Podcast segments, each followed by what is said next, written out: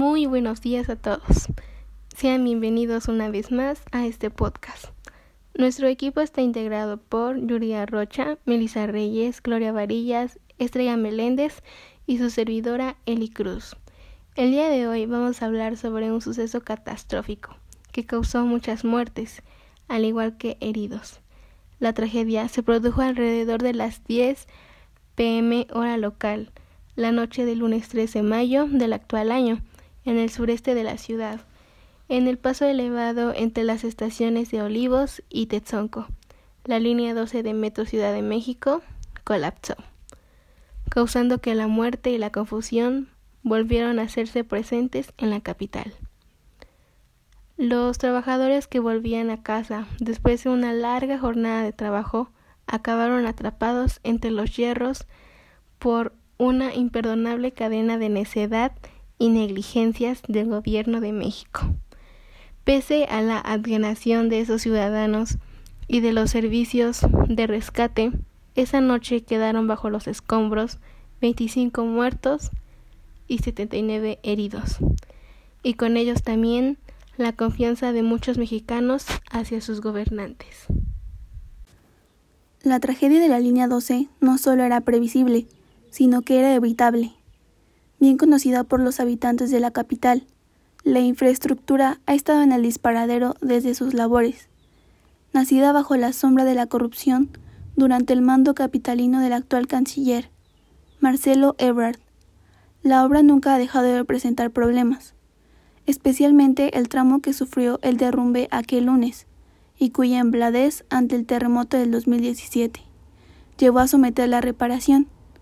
Sin embargo, de poco sirvió, ya que ni aquel arreglo bastó, tampoco las constantes denuncias en redes de los vecinos advirtiendo de un alarmante deterioro, que era visible a pie de calle.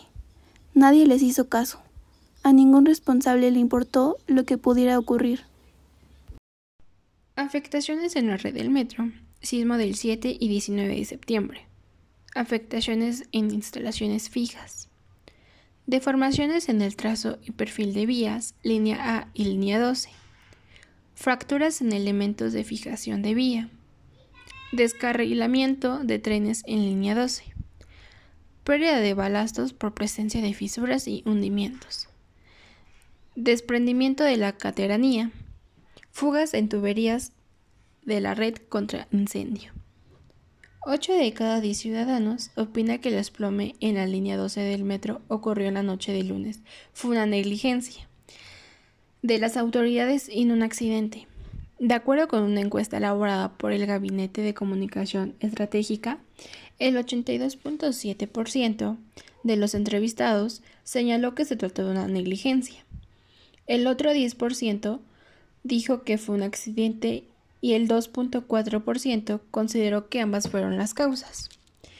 El derrumbe en la línea 12 ha derramado demasiada sangre y terminó con vidas de ciudadanos mexicanos. Quien crea que solo fue un accidente se equivoca.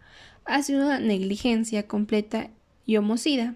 Perder esta oportunidad de perder justicia sería nuevamente darles alas a la impunidad, esa lacra que tanto daño hace en México.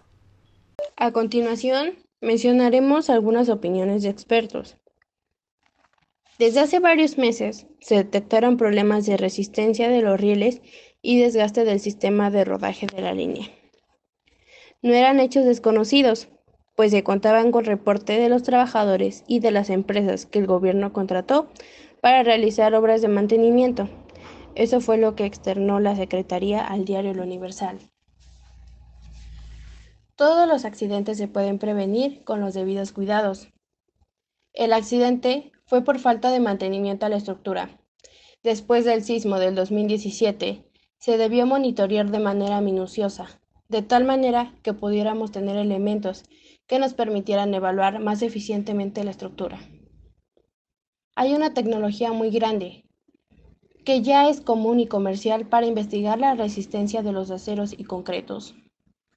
Con esos elementos pudimos haber conocido la cantidad de la fatiga a la que estaba sometida la viga, comentó el ingeniero civil Eliseo Ortega León.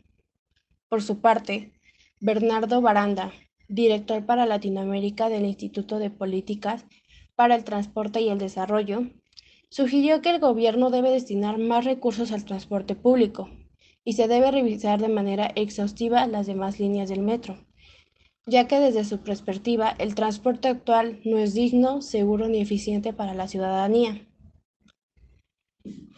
Es una falla como país. Se tendría que hacer una revisión exhaustiva. Se necesitan muchos más recursos. Creo que los legisladores tendrían que replantear la política actual. La infraestructura cuesta y mantenerla también tiene un precio. Tenemos que ver al transporte público como un tema prioritario a la hora de legislar. Eso fue lo que manifestó. Una de las soluciones que proponemos sería realizar una evaluación de las condiciones de los materiales, evaluar cada material de acuerdo a la estructura, reparar el puente de acuerdo a las necesidades de cada uno, investigar a los encargados de esta obra, por qué hubo tantas fallas, qué empresa constructora fabricó el puente y revisar si hay una garantía para repararlo o si existe un seguro dentro del metro y para la estructura. Otra que aunque no es una solución, es una manera de solidarizarte con las personas. Sería pagar una indemnización a los familiares de los afectados, ya sea muerte o herido, ya que los gastos pueden ser muy fuertes y no sabe las condiciones en las que se encuentra cada familia. Es necesario que de una vez por todas se recupere la confianza y que cuando los mexicanos vuelvan a subir al metro para dirigirse al trabajo, no tengan que viajar con el miedo de saber que les puede ocurrir algún accidente y en consecuencia preocupen a sus familiares. Ese tren no debe volver a salir. Para poder lograr que el país tenga un cambio es necesario que se den cuenta de esos detalles, que aunque son pequeños pueden desencadenar enormes problemas.